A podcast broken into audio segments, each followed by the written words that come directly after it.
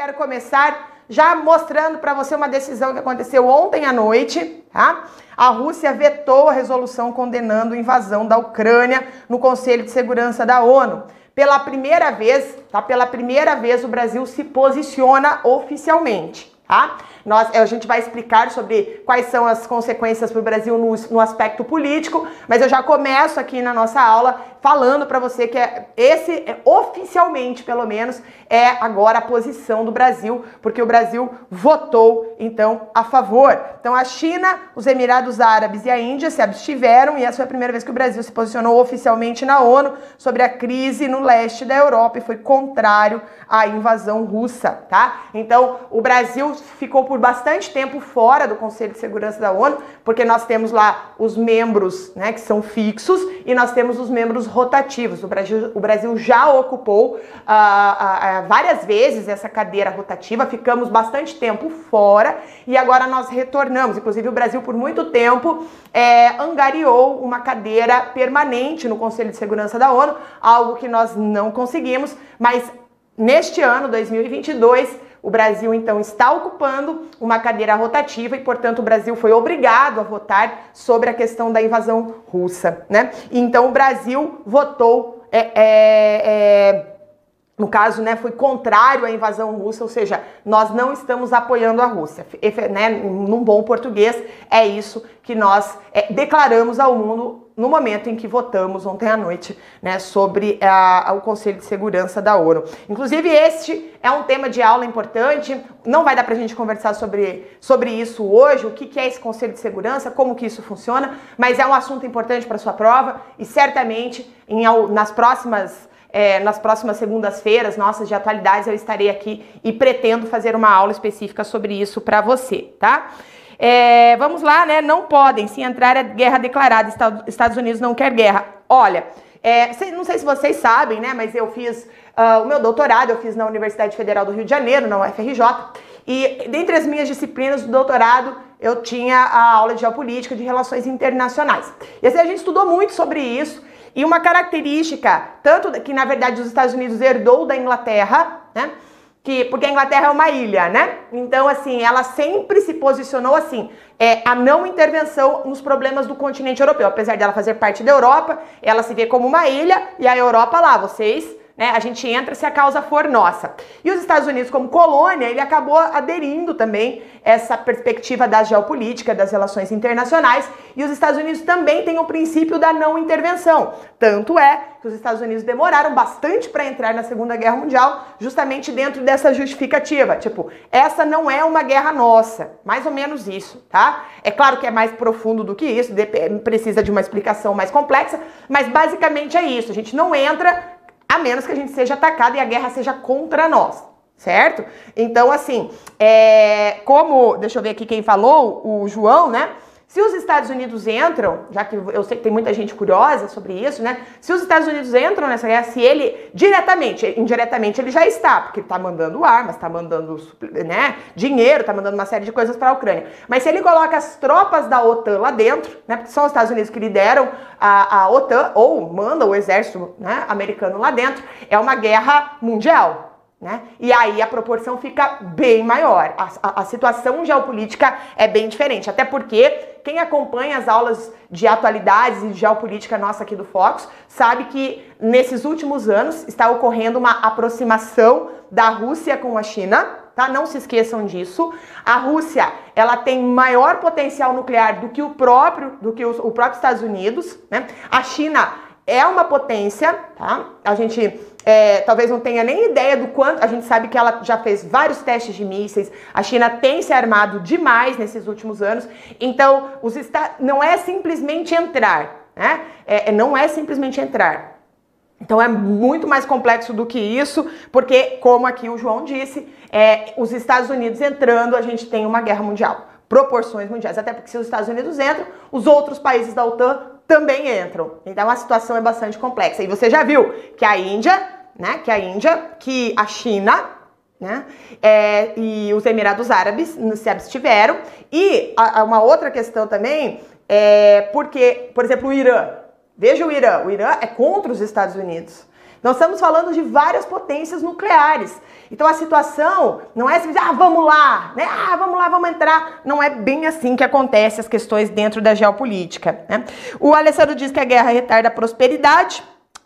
Sim e não, né? Mas não que a gente queira a guerra para fazer isso, existem outros meios, porque a OTAN ainda não interviu, vou explicar, vou explicar, mas não tem o que fazer, tudo se ganha na base do grito e da persuasão. Ucrânia sumir ou não, não altera o globo diretamente. É, diretamente não, né? Diretamente não. Infelizmente, né, a gente tem aí, eu, eu me compadeço pelos ucranianos, tem uma amiga, inclusive, que é ucraniana, mora aqui no Brasil, e inclusive eu farei uma aula com ela aqui para vocês, uh, uh, nos próximos dias. A gente está combinando, mas vai, vai rolar uma aula aqui, beleza? Bom, então vamos conversar aqui. Essa tensão que envolve os Estados Unidos, tá? É, é, indiretamente, mas é bom você saber isso para sua prova. O, o, não é um conflito exclusivo entre Ucrânia e o, a Rússia, tá? Envolve sim os Estados Unidos e para você entender isso é importante que você revisite algumas aulas. Se você tá aí, né, a gente tá, tem um carnaval aí pela frente, você vai ficar em casa, tem vários canais aí de história para você entender melhor.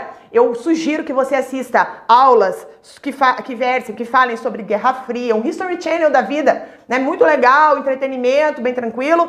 Guerra Fria, é, o papel da OTAN certamente vai aparecer nas próximas provas, certamente, e vale a pena você dedicar um tempo para você entender isso e também as, as questões geopolíticas da Ucrânia. Eu vou falar um pouco sobre isso na nossa aula de hoje, mas vale sim um aprofundamento, tá? Então, depois de uma série de ameaças e sinalizações, o presidente russo, que é o Vladimir Putin, iniciou uma invasão na Ucrânia no dia 24, né, na quinta-feira, dia 24 de fevereiro de 2022. E segundo o governo russo, inicialmente, o foco era o leste do país, que é onde estão ali aqueles territórios separatistas, que eu falei no começo da aula.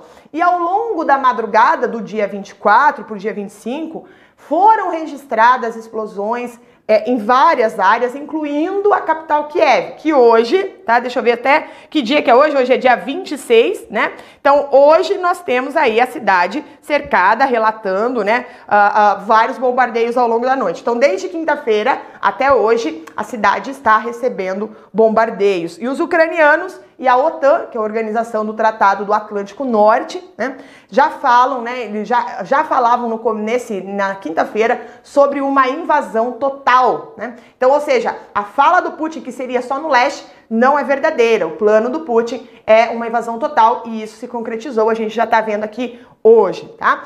E o, como eu disse, o Putin havia anunciado um avanço sobre a Ucrânia na segunda-feira, dia 21 de fevereiro, enquanto o Conselho de Segurança das Nações Unidas estavam reunidos lá com os, né, nos Estados Unidos para tentar intermediar a crise. Tá? Então eles estavam lá. O Putin, então, é, é, é uma questão assim, ele na, na, no dia 24, né, ele declarava, ele afirmou, inclusive, ó, quem, pegando a frase dele aqui, ó, quem tentar interferir ou ainda mais criar ameaças para o nosso país e o nosso povo, deve saber que a resposta da Rússia será imediata e levará consequências como nunca antes experimentado na história. Segundo o presidente russo, o objetivo é invasão e de, é, de, da invasão é desmilitarizar e desnazificar a Ucrânia. Inclusive essa questão do que ele acusa, né, da Ucrânia estar nazificada também é, será pauta de uma outra aula pra gente, porque é um tema bem importante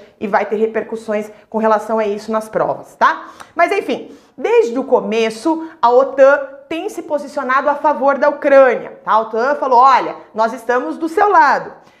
E em resposta às movimentações do governo russo, a organização colocou as instalações militares em alerta né, e reforçou a presença de, da, né, de todo o seu arsenal de guerra uh, no leste europeu. Colocou navios, colocou é, caças, enfim. Tá? Então ele está a postos, mas não efetivamente contra-atacando, entendeu? Então a principal exigência, para quem tá meio perdido aí, a principal exigência do governo russo é, nessa, nessa atual crise, porque é, é uma coisa já bastante estendida, né? É justamente que o Ocidente garanta que a Ucrânia não vai entrar na OTAN, tá? A OTAN é liderada pelos Estados Unidos e o Putin fala: olha vocês é, colocando, aderindo, né, a, a Ucrânia dentro da OTAN, isso é uma afronta para nós russos. Tá? Até porque a OTAN já é, anexou outras ex-províncias soviéticas, como a Letônia, a Lituânia, a Estônia, né? mas agora o, o, a relação com a Ucrânia é um pouquinho mais sensível. Eu não sei se você sabe, tá? Mas a Rússia começou onde é a Ucrânia. Né? Por isso que eles até chamam de mãe Rússia e tudo mais. Então a Ucrânia é o ponto inicial, é o marco zero do, do, do povo russo tá? do povo russo. Depois, né, dentro das mais variadas situações históricas, essa região se, né, ficou separada do que hoje é Rússia, mas o ponto inicial é no território russo, então por isso que eles têm aí uma história muito próxima. Tá? Então, essa presença ostensiva da OTAN também é vista com desconfiança pelos russos, né, que alegam inclusive que o apoio à OTAN pelos, pelos ucranianos, é, por exemplo, com treinos, com armas, ameaça efetivamente a segurança da Rússia. Então, essa é uma questão que você precisa entender. Eles entendem isso como uma ameaça. E esse atual impasse agora, do, do, ano de 2022, entre os dois países, na verdade, começou, ficou escalonado. Ele já vai faz tempo, como eu falei, mas ele ficou escalonado em novembro de 2021, quando o governo russo começou a mandar é, tropas e tanques, enfim, para a fronteira da Rússia com a Ucrânia. Tinha mais de 100 mil soldados na fronteira e aqui o mundo já começou a ficar mais tenso. Só que lembre-se que já há anos, há pelo menos oito anos, as duas nações, é que no passado, importante lembrar que no passado faziam parte da União Soviética, né, disputavam, disputam aí porções do território próximo da fronteira. Inclusive a Ucrânia é, acusa frequentemente a Rússia de tentar uh, ferir a sua soberania quando a Rússia financia grupos separatistas, como é o caso do Donbas, tá? Muitas, os alunos, quando ouviram né, a, a nosso anúncio da, na, da nossa aula, perguntaram, mas professora, quem são os atores que estão envolvidos nessa crise? É, e aí eu vou elencar para você, para você entender quem são os personagens. Bom, então vamos lá. Eu quero explicar para você a transformação e a expansão da OTAN. Então a OTAN surgiu em 1949, lá no contexto da Guerra Fria, e a finalidade da aliança era lutar é, contra a expansão do comunismo e retaliar qualquer ataque soviético contra os seus países membros. Tá? Então, entre eles, nós temos a Bélgica, o Canadá, os Estados Unidos, a França, a Islândia, a Itália, Luxemburgo, a Alemanha, Noruega, Portugal, Reino Unido, enfim, que pertencem à OTAN. E com o fim da Guerra Fria, hoje, né, a OTAN, mas naquela época não havia Alemanha, obviamente, né? Mas assim, é, com o fim da Guerra Fria, que foi marcada pela queda do Muro de Berlim, que aconteceu em, em 1989, é, e também pela extinção da União Soviética, que aconteceu em 1991, a OTAN perdeu aquele sentido prévio de existir, porque, na verdade, a OTAN existia para combater os soviéticos, da União lá Soviética, o comunismo. Só que quando terminou, quando acabou né, a União Soviética, não tinha, tecnicamente, não tinha por que a OTAN existir. Só que ela se reformulou depois disso e permaneceu como uma instituição internacional, contrariando até mesmo algumas previsões teóricas tá? que, que uh, haviam dito não, a OTAN vai deixar de existir. E parte dessa reformulação da OTAN envolvia a sua expansão e uma nova atuação contra ameaças não estatais. Tá? Então, hoje, a OTAN, teoricamente, ela tem outras funções. Ela tem a função de intervir no caso do tráfico humano, no caso de tráfico de drogas, pirataria, controle migratório, questões de meio ambiente e também controle de armas em massa. Tá? Então a OTAN ela se diz responsável por fazer isso na atualidade. E atualmente, essa aliança defensiva que é liderada pelos Estados Unidos é composta por 30 países. Tá? Então, OTAN composta por 30 países e é criticada saiba que a OTAN não é um órgão falando assim, ai que legal que existe a OTAN. Não, a OTAN é criticada por não ter um propósito muito claro, né? Só que ela usou o aumento do número de membros como uma forma de justificar a sua existência, a sua permanência. E nesse projeto de expansão, e agora é o motivo para você entender o que a gente está falando dessa crise da Ucrânia com a Rússia, nesse projeto de expansão da, da, da, da OTAN, os países bálticos, como a Lituânia, Estônia, entraram para a OTAN.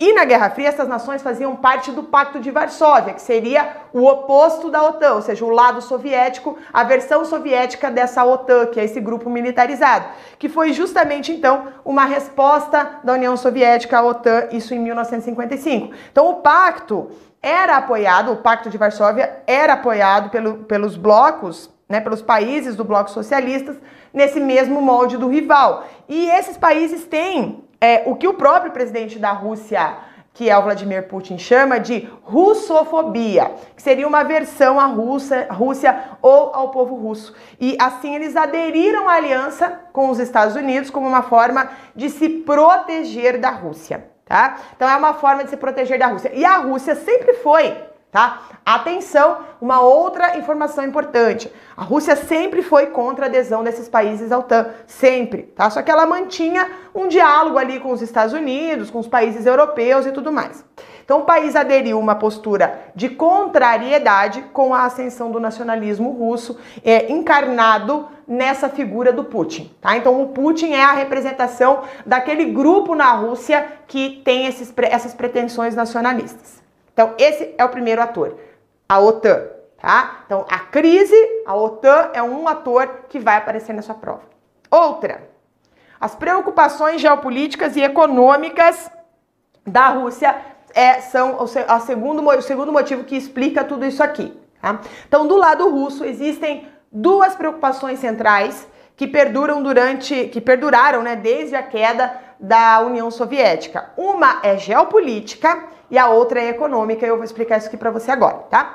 Na parte geopolítica, historicamente, esses países que estão na fronteira com a Rússia sempre serviram como, olha lá, serviram como uma contenção, tá? À invasão terrestre pela Rússia, tá? Então é como se fizesse uma barreira, um muro antes de chegar até a Rússia. E a situação, é claro, mudou um pouco com a globalização, com esses novos adventos tecnológicos, porque hoje você não precisa avançar via terrestre num país, né? O espaço aéreo tá aí, né? Enfim, então existem outras formas. Então não é bem assim, já não serve mais tanto, mas ainda é, obviamente, né? Você tá com seu inimigo ali na sua fronteira é mais complicado. Hoje, tá? Essa questão do território, da barreira, então perde um pouco de valor devido a essa tecnologia militar que permite outras formas de ataque e até invasão. Mas ainda assim a questão geopolítica ainda pesa para os russos. Né? Então isso porque em termos práticos, quando esses países aderem à OTAN, eles estão estabelecendo uma estreita cooperação militar com os Estados Unidos. E o que nas próprias narrativas do Putin tá, significa escolher o Ocidente e não escolher a Rússia. Então, essa é uma questão geopolítica importante. E vale destacar ainda como as divisões demográficas da Ucrânia influenciam nas tensões da Rússia. Então, por exemplo, no oeste da Rússia, que é a parte mais próxima da Europa, a maior, da, da Ucrânia, perdão, a maioria tem uma ascendência ucraniana, fala ucraniano, apoia a aproximação da União Europeia tá? E já no leste, a maior parte dos habitantes, né, do leste da Ucrânia, são de origem russa. Tem inclusive o idioma russo como a primeira língua, eles até conhecem, né, falam também ucraniano, mas a, a, língua deles que eles usam no cotidiano é a língua russa e defende a manutenção dos laços de Moscou. Como uma professora minha, né, é, russa, uma professora de inglês que hoje é uma grande amiga, ela disse, Carla, basicamente a Ucrânia, né, ela é, ela morava em Kiev, nasceu em Kiev, enfim, né, ela falou, basicamente a Ucrânia é dividida assim, ó, aqueles que têm aquela, aquele pensamento do passado, memorialista, que no passado tudo era muito bom, porque na época dos russos tudo era muito melhor, e etc, etc, que são aqueles que defendem a volta para a integração da Rússia, e tem aqueles que não estão nem aí, né? Segundo ela, é aqueles, ah, né? Tipo, ah, isso aí é coisa do passado, vamos viver nossa vida. É, e aí, gente, a pertencer à União Europeia brilha aos olhos dessa galera, né? Normalmente as pessoas mais jovens, tá? Bom, essas são as questões geopolíticas que eu queria pontuar para você. Mas eu falei que além das questões geopolíticas, existem também as questões econômicas. Então, do ponto de vista econômico, o interesse russo, e quero uh, falar para você que também mundial, tá? É, nessa região se dá principalmente pelo fato do país, que é uma ex-república soviética, ser o local por onde passam os gasodutos. Atenção, tá? Esses gasodutos levam o gás natural da Rússia para a Europa.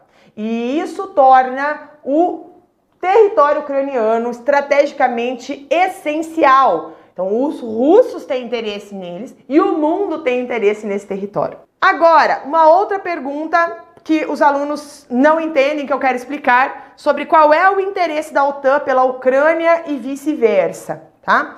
Então, vamos lá. Do outro lado, os países do Ocidente que fazem parte da OTAN, do outro lado da Ucrânia, do Oeste, é, apontam alguns riscos geopolíticos envolvendo a Ucrânia. Tá? Então, atenção aqui. Segundo a própria organização, é, por ter sido parte da União Soviética, existem chances de a Ucrânia ainda ter armas de potencial perigoso, tá? que podem eventualmente cair na mão de terroristas. Né? E essa é a justificativa formal, atenção, é a justificativa formal para a intervenção na Ucrânia. Só que muitos especialistas é, dessa área, os meus professores, que eu tive o prazer de ter aula lá na Universidade Federal do Rio de Janeiro, eles dizem que esses interesses são mascarados.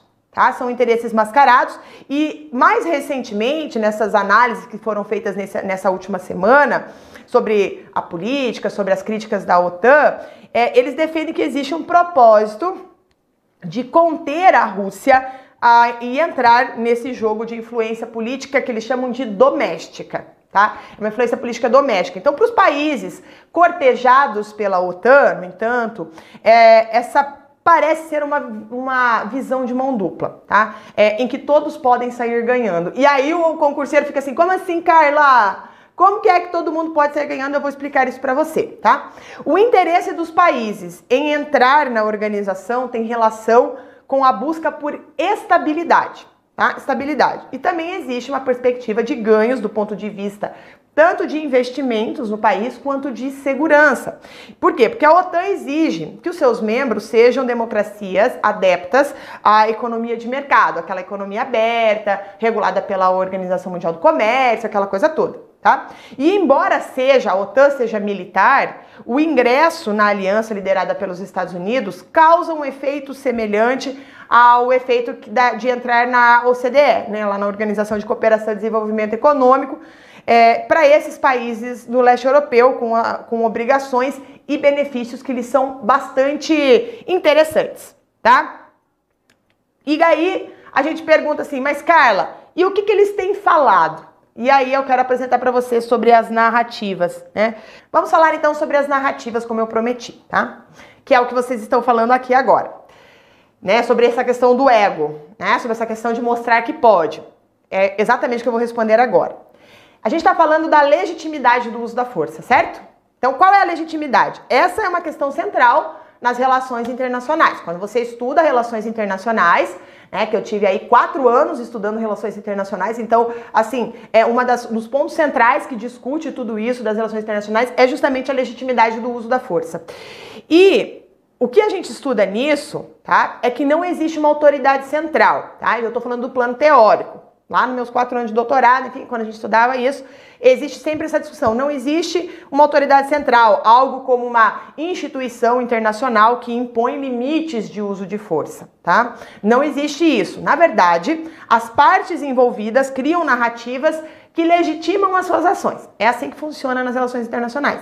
Então, por exemplo, a narrativa russa, para justificar o investimento é, em separatistas russos na Ucrânia, é totalmente fundamentada em proteger o povo russo. Então, do ponto de vista deles, ok, tá? a legitimidade do uso da força. Mas o que a Rússia entende, e aí é, é a, a, gente de fora analisando o que está acontecendo lá, o que a Rússia entende como defesa do seu povo e, portanto, legítimo, tá? A Europa e os Estados Unidos entendem como violação, né? Algo ilegítimo. E isso é muito complexo nas relações internacionais. Então, por exemplo, a Ucrânia se contrapõe à narrativa da Rússia, também argumentando que se trata de uma ação induzida, né? Então, uma política intencional de armar as pessoas que se identificam com a nacionalidade russa, como aconteceu em 2014 com o episódio da Crimeia. E para quem não se lembra do episódio da Crimeia, eu vou explicar rapidamente aqui para você, tá? Lá em 2014, a gente vai voltar para o ano de 2014, e neste ano, uma crise na Ucrânia colocou os Estados Unidos e a Rússia em lados opostos, também, mais uma vez, né, numa disputa geopolítica. Então, a decisão do então presidente ucraniano, que era o Viktor Yanukovych, Yanukovych né, de rejeitar um acordo comercial com a União Europeia em favor ali de um acerto com a Rússia, acabou desencadeando violentos protestos na Ucrânia. E os Estados Unidos, que também tinham interesse do acordo com a União Europeia, né, pela Ucrânia, apoiaram as manifestações populares. Né?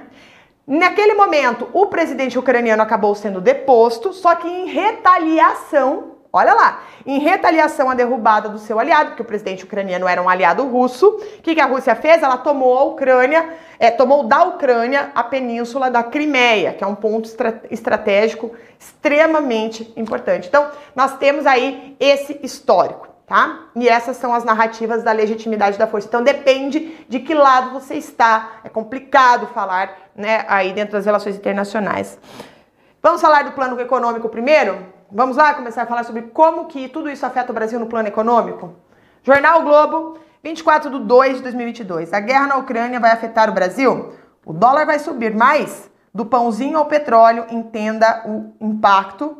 Conflito afeta mercados financeiros globais e pode pressionar a inflação no Brasil. E eu vou mostrar para você então agora como que tudo isso pode acontecer. Porque depois da invasão da Ucrânia pela Rússia no dia 24, o conflito entre os dois países transformou-se em uma guerra. Então, isso aqui que está acontecendo agora vai para os livros de história como uma guerra, então vai aparecer nos próximos concursos, nos próximos vestibulares, a guerra da Ucrânia e Rússia, como você é, já tem que estudar outras guerras. Essa guerra, então você faz parte da história. E olha que interessante, né? Não que isso seja bom, mas nós estamos, nós é, estamos vivenciando uma, é, dois, dois fatos que, certa, que vão para os livros de história e que, enfim, né, toda a posteridade vai conhecer, que foi a pandemia da Covid-19, nós estamos vivendo, que não bastasse uma pandemia, agora nós temos uma guerra, né? Uma guerra tensa, efetivamente, tá? Então, é, transformou-se numa guerra, não é só tensão no leste europeu, agora é uma guerra no leste europeu, e com a entrada dessas tropas russas no território ucraniano, a gente viu que o mundo ficou voltado nisso, com receios, inclusive, né, sobre a proporção ser ainda maior. Bom, independente disso, não, independente disso não. Mas dentro desse contexto, o mercado financeiro reagiu com fortes quedas nas bolsas globais, justamente influenciadas por essa tensão com o desdobramento todo do conflito e a gente tem um ambiente incerto nesse momento. A gente não sabe o que vai acontecer efetivamente, tá? Mas o que já aconteceu, a gente vai conversar agora. Olha lá. Dia 24 de fevereiro. Vamos lá.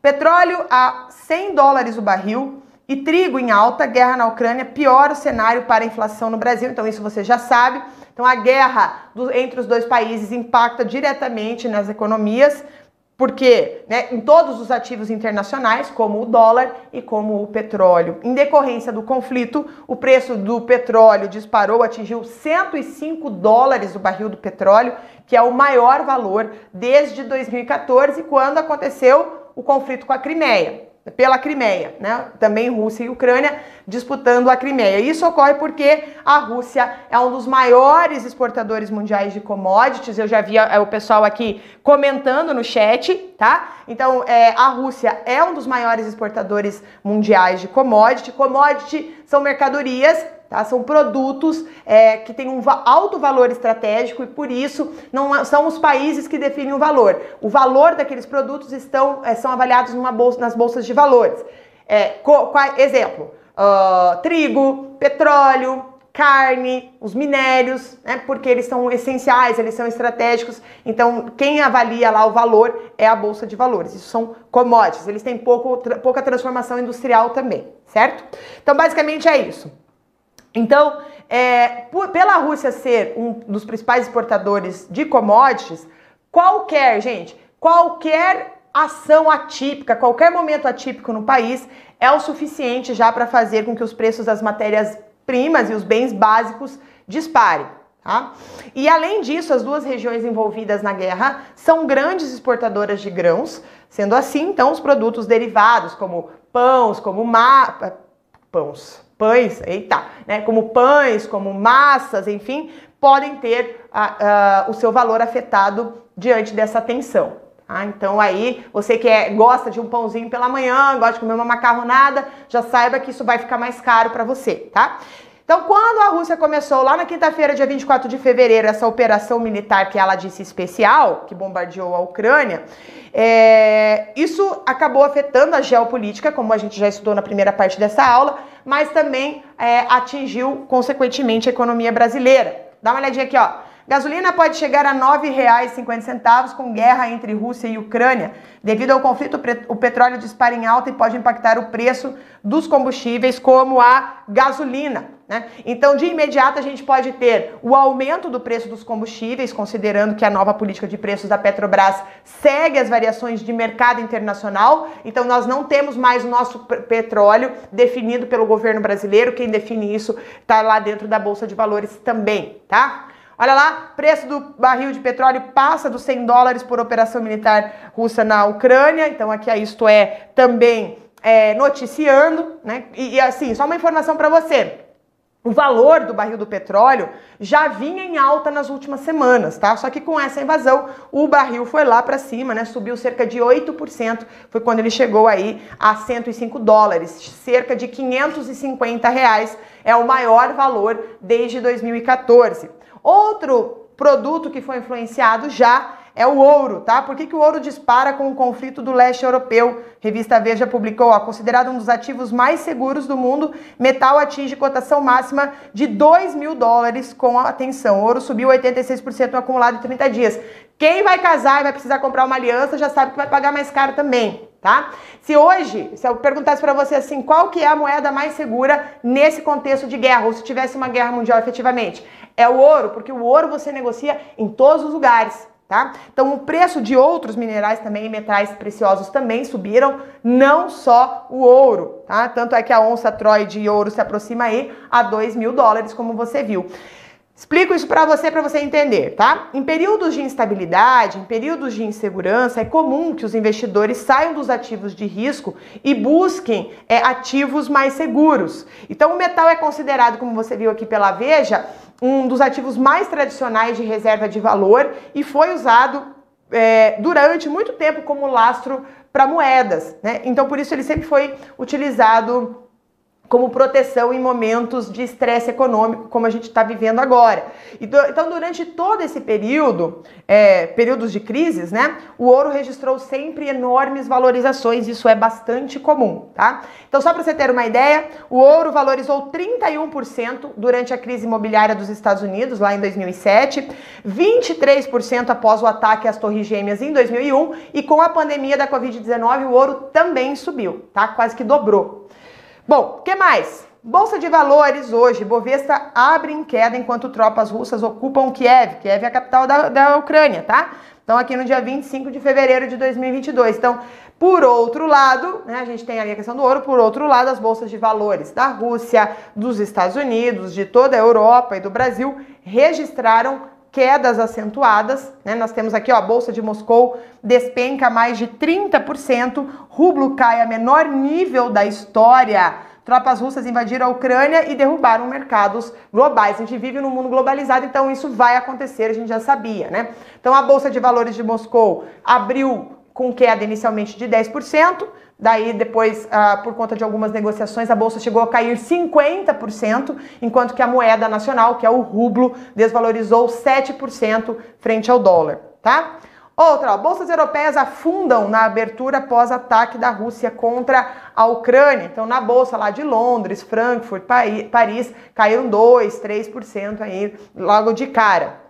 Wall Street também teve forte queda após a Rússia atacar a Ucrânia, abriu aí, inclusive a Nasdaq abriu com 20% de queda, a bolsa de Tóquio também caiu, Hong Kong também caiu e aqui no Brasil, lógico, né? A Ibovespa segue em queda na abertura com a Rússia e a Ucrânia. Então eu mostrei para vocês que nós não estamos fora desse mercado globalizado. A Ibovespa amanheceu no dia 25 de na sexta-feira, né, dia 25 de fevereiro, em queda ao mesmo tempo em que o dólar subiu. Dólar sobe a R$ 5,10, né, com temores sobre efeitos do conflito Rússia e Ucrânia. Então eu explico um pouquinho aqui para você entender a gravidade disso aqui, tá? No Brasil, onde a bolsa e o câmbio estavam se beneficiando do fluxo estrangeiro atraído pelas commodities e, os, os, os ativos considerados baratos aqui no Brasil, mesmo assim, não foi diferente, tá? No fim da manhã do dia 25, do dia 25 não, dia 24 de fevereiro, o dólar avançou, né, em relação aí ao real, e, e, nós tivemos aí o dólar aumentando. O dólar vinha caindo nas últimas semanas do Brasil. Um dos ativos, inclusive, é, é, um dos motivos para isso era justamente a tensão da Rússia com a Ucrânia e a moeda, inclusive, americana chegou a ser cotada abaixo de cinco reais nas semanas que antecederam a invasão.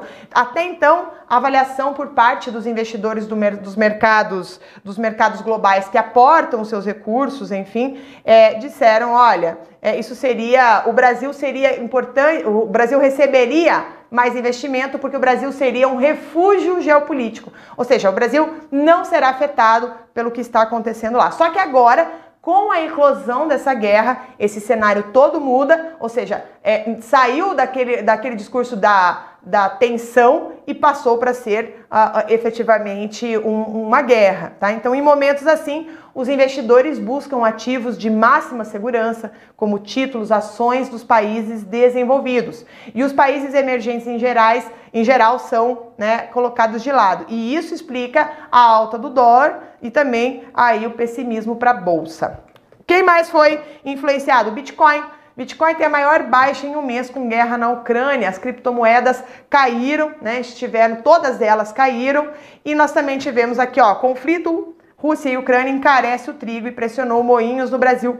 Preços internacionais do cereal dispararam com a ofensiva militar dos russos, que, que com os ucranianos respondem por quase 30% da oferta global. Então, médio pra, no médio prazo, o conflito armado, saiba aí, o conflito armado da Ucrânia pode afetar o mercado agrícola brasileiro, gente. Kiev é responsável, né? A, a, a, é, a Ucrânia é responsável por abastecer 17% da demanda de milho mundial. E além disso, Rússia e Ucrânia produzem cerca de 30% do trigo consumido em todo o mundo. Tá? Lembrando que a Rússia é o quarto maior produtor de trigo do mundo, é o maior exportador de trigo do mundo e a Ucrânia é o sétimo maior produtor e está entre os quatro maiores em embarques. Então, juntos, os dois países correspondem a 30% das exportações mundiais de trigo. E o Brasil, se você está preocupado aí, o Brasil compra, compra pouco trigo da Rússia, tá?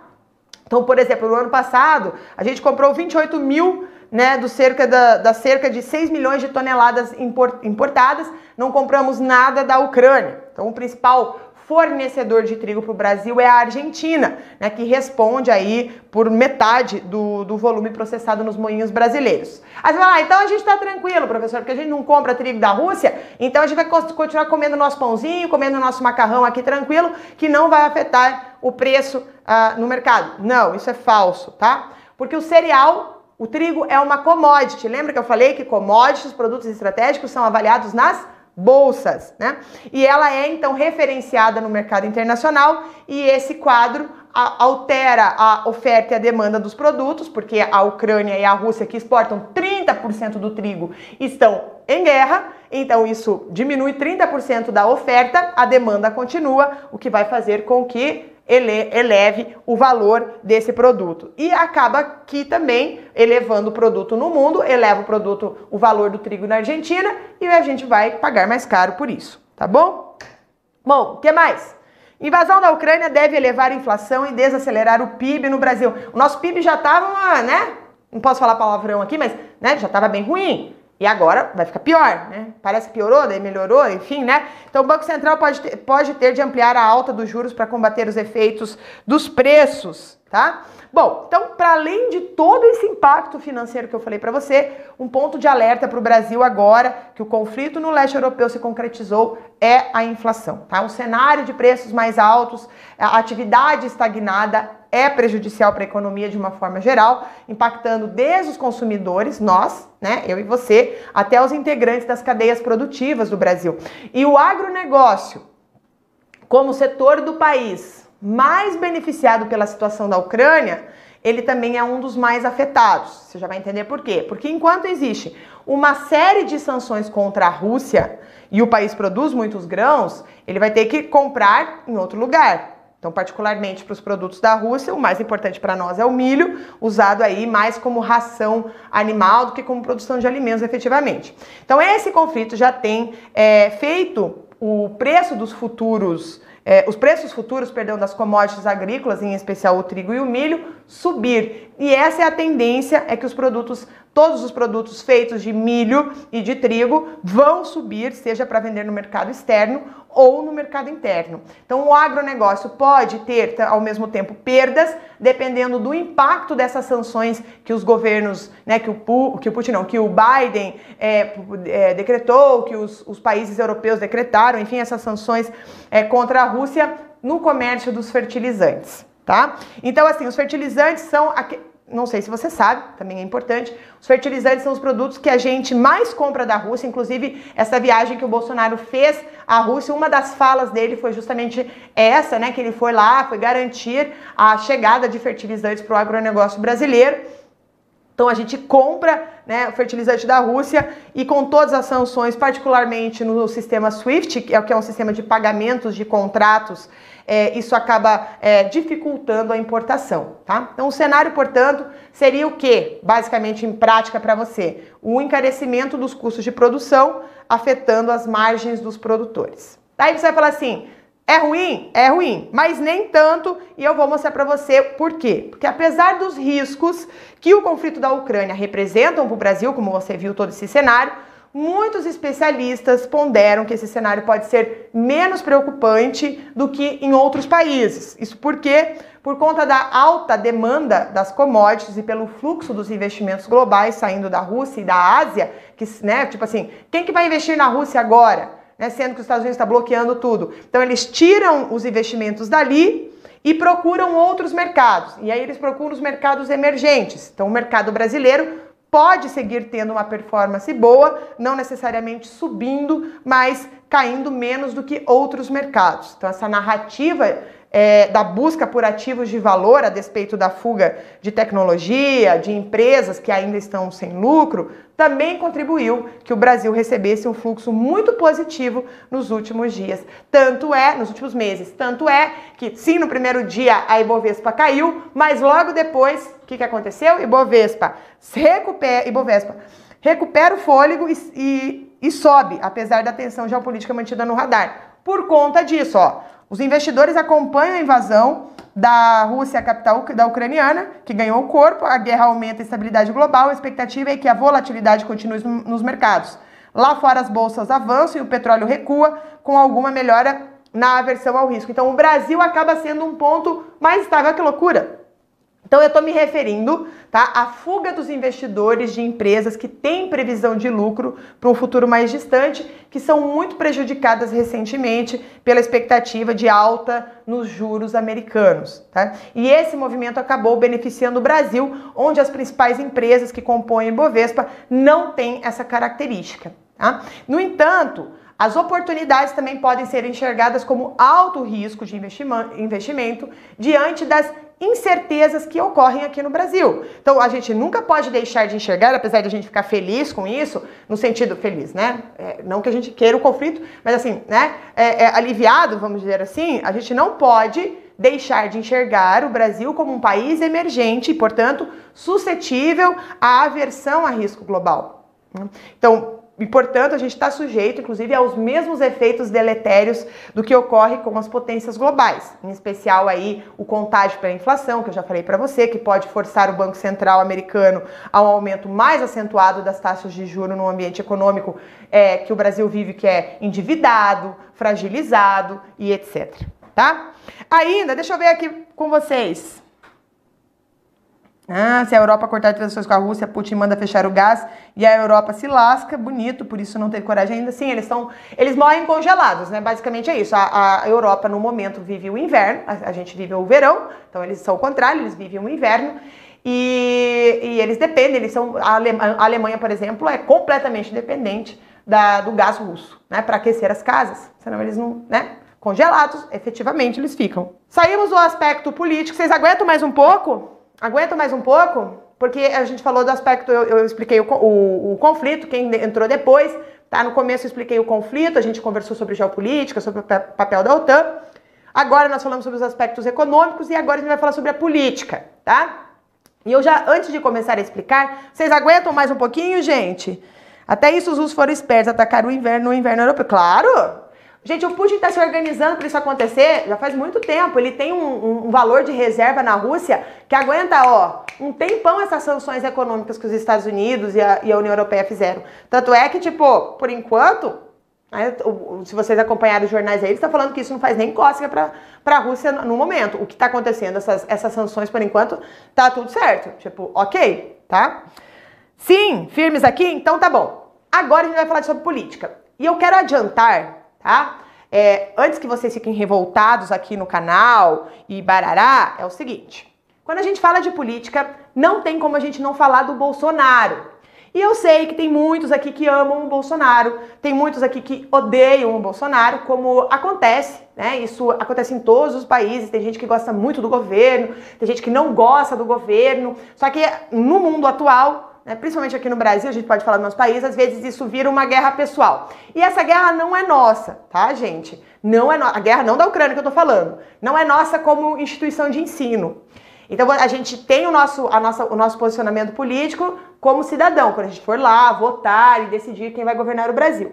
Mas aqui no nosso, na nossa aula, no nosso ambiente de educação, eu peço que vocês é, se forem se manifestar, pode até se manifestar contra ou a favor do que o presidente está fazendo, mas por favor de maneira educada, tá bom? Por favor, já peço isso pra gente pra gente né, manter aqui a, um caminho legal. Vamos lá com a política? Olha aqui. Nós temos então ó, o presidente Jair Bolsonaro, juntamente com o presidente russo Vladimir Putin, tá? É, Encontraram-se no Kremlin, em Moscou, no dia 16 de fevereiro. Temos aqui, olha, na página do governo. Eu procurei, gente, buscar as informações na própria página do governo e no Agência Brasil, que é, é o, o, jornal do governo. Para ninguém falar, ah, porque é tendencioso, mas nem tudo tá lá. Então a gente tem que, né? Enfim. Vamos lá. Na Rússia, o presidente Jair Bolsonaro tem reunião com Vladimir Putin e trata de temas de interesse dos dois países. Em quase duas horas de reunião, os mandatários abordam assuntos como comércio bilateral, cooperação em tecnologia e agronegócio. 16 de 2 de 2022. Gente, manda essa aula, o link dessa aula para seus amigos. Vamos lá, gente. Vamos né, aumentar essa, a, vocês aqui. Então, o que, que nós tivemos? Vamos lá no plano político Brasil. Depois dessa visita do Bolsonaro a Moscou, é, seguida inclusive da autorização do Putin para o envio, né? Logo na sequência, o Putin falou: pode, pode as tropas russas podem chegar lá nas regiões separatistas da Ucrânia. O Brasil começou a ficar pressionado sobre qual é o posicionamento do Brasil. Então, os Estados Unidos e também a Ucrânia pediram logo de imediato durante essa semana que o país é, tomasse partido na crise. Como eu já mostrei para você no começo da aula, nós, a primeira vez que a gente se posicionou foi ontem à noite quando teve a reunião do Conselho de Segurança da ONU, que o Brasil votou, então, contra a Rússia, né, contra a invasão das tropas russas pela, no território ucraniano. Foi a primeira vez, tá? Então, durante toda a semana, o Brasil, o governo brasileiro não havia se manifestado. Tá? Então, é, sobre o governo Bolsonaro, gente, o Brasil primeiro se alinhou com a política, é, sua política externa e de governo ao americano Donald Trump. Tá? Então, inicialmente, antes do Biden, a gente estava do lado dos Estados Unidos, que vocês perguntaram isso para mim no começo da aula. Né? Então, vamos lá seguindo a nossa política. Em 2022, agora, né, uh, principalmente depois no governo Biden, que é oposição do Trump, que o, que o, o Bolsonaro era próximo ao Trump. Aí mudou o governo, né? E agora o Bolsonaro em 2022 ele estreitou laços com o governo Putin, né? E o Ministério das Relações Exteriores defendeu, inclusive no dia 22 de fevereiro, uma solução negociada para as tensões do leste europeu. Não falando que todo lado de cá do lado de lá. Falou, vamos negociar, tá? E nessa aula agora eu quero organizar nessa terceira parte da nossa aula, eu quero organizar para vocês informações sobre as cobranças diplomáticas que se deram ao governo brasileiro e as respostas dadas, tá? Relembro você que a diplomacia brasileira se manifestou na anexação da Crimeia na Rússia em 2014, vou mostrar para você e trago também algumas análises sobre essa iniciativa do Brasil e o que, que pode ter nas alterações do cenário internacional. Qual é a duração, qual que é o Brasil durante essa crise? Tá? Então, a tentativa da diplomacia brasileira de se equilibrar entre é, a posição dos países que condenam a invasão russa, como os Estados Unidos, os aliados da OTAN, e do presidente Vladimir Putin vem desde a crise atual da Ucrânia lá no fim do século, do século de, no, no, fim de 2021. Então o governo federal relutou muito em condenar os russos porque considera o país um parceiro econômico estratégico. E é, você já vai entender por quê, né? Então, além, lembre-se que o governo russo é ser um sócio do Brasil nos BRICS, que é aquele agrupamento criado em 2006, que também é formado por Índia, China e África do Sul. Olha só, olha o, a, a, onde o Brasil se enfiou, né? Porque nós, ao mesmo tempo, temos um histórico de associação com o Ocidente, né? em todos os conflitos, a gente normalmente está do lado, sempre está do lado do Ocidente, mas agora nós temos um conflito com a Rússia, que o Brasil teve que se posicionar tem a China que está junto com a Rússia, tem a Índia que, né, não fala nada, e esses países fazem parte dos BRICS, na qual o Brasil compõe esse grupo. Então, não é uma questão muito simples, tá? Bom, o Brasil na crise da Ucrânia, gente. Então, o Bolsonaro diz que Brasil e Rússia se empenham pela paz, tá? Agência Brasil, agência do governo, 16 do 2, isso antes. Então, vamos lá entender isso aqui. Vocês acompanharam nos jornais sobre a solidariedade à Rússia, né? Porque no dia 16 de fevereiro, durante a viagem para Moscou, dias antes, inclusive, do anúncio de envio das tropas para a região separatista, o Bolsonaro expressou solidariedade à Rússia, né? Que já concentrava ali militares na fronteira do país vizinho eh, desde o fim de 2021. E o presidente brasileiro também se referiu a Putin como alguém que busca paz, tá? E aí, Claro que os Estados Unidos reclamaram, né? Pô, Bolsonaro, não pode fazer isso, cara. Então, no dia 18 de fevereiro, a porta-voz da Casa Branca, que é a Jen Psaki, disse é, que a viagem do Bolsonaro à Rússia indicava que o Brasil poderia estar do outro lado da comunidade global. Dá uma olhadinha aqui, ó. Do lado oposto da comunidade global, diz Branca sobre o Brasil, Bolsonaro afirmou ser solidário à Rússia, né, e Moscou estava no momento ao ponto de invadir a Ucrânia, dia 18 tá? E olha a frase completa dela, eu trouxe para você entender aqui, ó. A vasta maioria da comunidade global está unida em torno de uma visão compartilhada de que invadir um outro país, tentar tirar a parte do seu território e aterrorizar a população certamente não está alinhado com os valores globais. O Departamento de Estado americano, que cuida da política externa do país, já tinha dito que o momento da fala de Bolsonaro não poderia ser pior. Né? Então essa foi a frase da porta-voz da Casa Branca. E claro que aí o Brasil teve que responder. Então qual foi a resposta do Brasil? Itamaraty se defende de declaração de porta-voz dos Estados Unidos, tá? É, sobre a conduta do Brasil na crise entre Rússia e Ucrânia. Tá? Então vamos lá. No dia 19 de fevereiro, então, o Ministério das Relações Exteriores, sob o comando de Carlos Franca, França, perdão, emitiu uma nota para responder os americanos. Mostro aqui para você. Olha o que, que ele diz, tá? É... Vamos lá.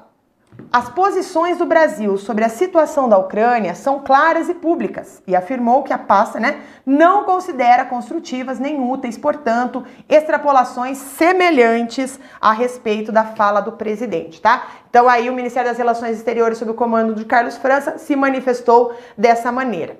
Certo? Beleza, então esse é o passo a passo, desde a viagem do Bolsonaro até aqui. Daí nós chegamos no dia 21. Dia 21 de fevereiro foi o dia lá do, da reunião do Conselho de Segurança e o dia que o Putin falou que ele enviaria tropas de paz para proteger os separatistas de Dombas, beleza? Então olha só o que aconteceu. Brasil defende cessar fogo imediato e resolução pacífica do conflito da Ucrânia. Tá? Embaixador brasileiro no Conselho de Segurança disse que a situação se agrava a cada hora. Tá? Bom, então vamos lá. No dia 21 de fevereiro, o dia em que Putin reconheceu a independência das regiões de, Do, de Donetsk e Luhansk, que a maioria de vocês, eu acredito que só conheciam por conta dos nossos jogadores de futebol que moram ali, né? Mas enfim, eles enviaram então as tropas da Ucrânia e o embaixador do Brasil lá na ONU, o nome dele é Ronaldo Costa Filho, fez um discurso e ele defendeu um cessar-fogo um imediato e a retirada abrangente das tropas e equipamentos militares do terreno, tá? Ele não fez nenhuma menção direta às decisões do Putin, né, uh, ou, a, a, ou a, ao próprio presidente Putin, tá? Então, o ministério, no dia seguinte, no dia 22 de fevereiro, diante do agravamento da crise na Ucrânia, ela publicou novamente uma nota sobre o assunto, compartilha ela com você aqui. Diante da situação criada em torno do status das autoproclamadas entidades estatais de Donetsk e Luhansk, o Brasil reafirma a necessidade de buscar uma solução negociada o que e que leve em consideração os legítimos interesses de segurança da Rússia e da Ucrânia. Apela a todas as partes que estabeleçam, no mais breve pra prazo, canais de diálogo capazes de encaminhar de forma pacífica a situação do terreno. Tá? E aí, então, nós tivemos o quê? A pressão ucraniana. Os ucranianos falam assim: gente, a gente está sendo invadido, vocês não vão fazer nada, vocês não vão falar nada. Olha lá. Postura neutra serve apenas à escalada de tensões, diz o embaixa, a embaixada da Ucrânia no Brasil, dia 22. Ó. A Anatoly Tak defende que o governo Bolsonaro concede decisão de Putin de reconhecer territórios rebeldes e enviar tropas. Olha só. Tá? Então, no dia 22, como você viu aqui no jornal, o chefe da embaixada, Anatoly, Anatoly Trak, né, atribuiu então à comunidade internacional, não só o Brasil, a comunidade internacional a responsabilidade de prevenção do conflito. Veja, a gente está falando no dia 22, porque a, a, o conflito iniciou efetivamente dia 24. Então ele falou: olha, essa postura neutra que vocês estão tendo serve apenas para escalar as tensões. Né? Ele falou isso. E o Brasil, aqui ao nosso país, ele fez um apelo para que o governo Bolsonaro condenasse as decisões do Putin de forma declarada. Né? Eu não sei se ele concorda ou não, mas de forma declarada que ele condenasse, certo? Beleza, então foi assim que nós nos envolvemos politicamente nessa questão. A gente tem um envolvimento econômico, que a gente já falou, e essa, esse foi o nosso envolvimento político, sem contar, como eu já falei no começo da nossa aula, que o Brasil votou contra essa invasão russa no, no território ucraniano nessa noite, né, na noite passada, no Conselho de Segurança da ONU, que o Brasil hoje pertence, tem uma cadeira rotativa lá. A gente ficou um tempo aí fora, nós estamos lá novamente e nós votamos então Oficialmente agora, o Brasil está condenando a Rússia, mas até ontem à noite o Brasil não tinha tomado politicamente nenhum posicionamento. Tá? O Mourão falou lá uns negócios, o Bolsonaro falou outros e tal, mas assim, oficialmente nada. Tá? A gente estava meio que neutro. Quero só lembrar você do histórico do Brasil na crise da Ucrânia, tá? Na crise da Ucrânia, é, a crise nas regiões separatistas de Donetsk e Luhansk espelha, gente, e isso vai aparecer em prova. Gente, galera do Sebrasp, pelo amor de Deus, entendam isso, tá? Eles gostam de fazer essas relações. Então, o que está acontecendo hoje se espelha aquela anexação da Rússia e da Crimeia, que era a Ucrânia na época, em 2014, e nos dois casos o Putin alegou estar protegendo o povo ucraniano, das, é, os cidadãos ucranianos que se reconhecem etnicamente russos, mas que vivem no país vizinho. Quem não viu ainda o mapa, eu trago para você. Tá? Aqui nós temos a Crimeia, que foi anexada em 2014, ela pertencia à Ucrânia. Aqui nós temos a região do Donbas, né, que é, tem Luhansk e Donetsk, que são áreas controladas pelos separatistas. Hoje, todas as cidades aqui, as grandes cidades, estão sendo bombardeadas, tá?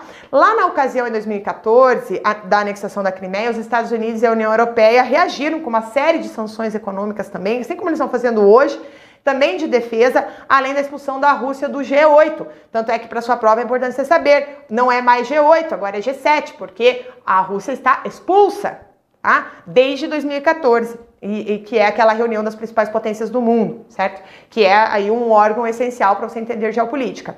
Então a Rússia, na sequência, retaliou com encargos aos produtos agrícolas desses países e o Brasil, que à época estava sob o governo da Dilma Rousseff, é, não aderiu ao embargo né, e ganhou mais espaço para as exportações de carne.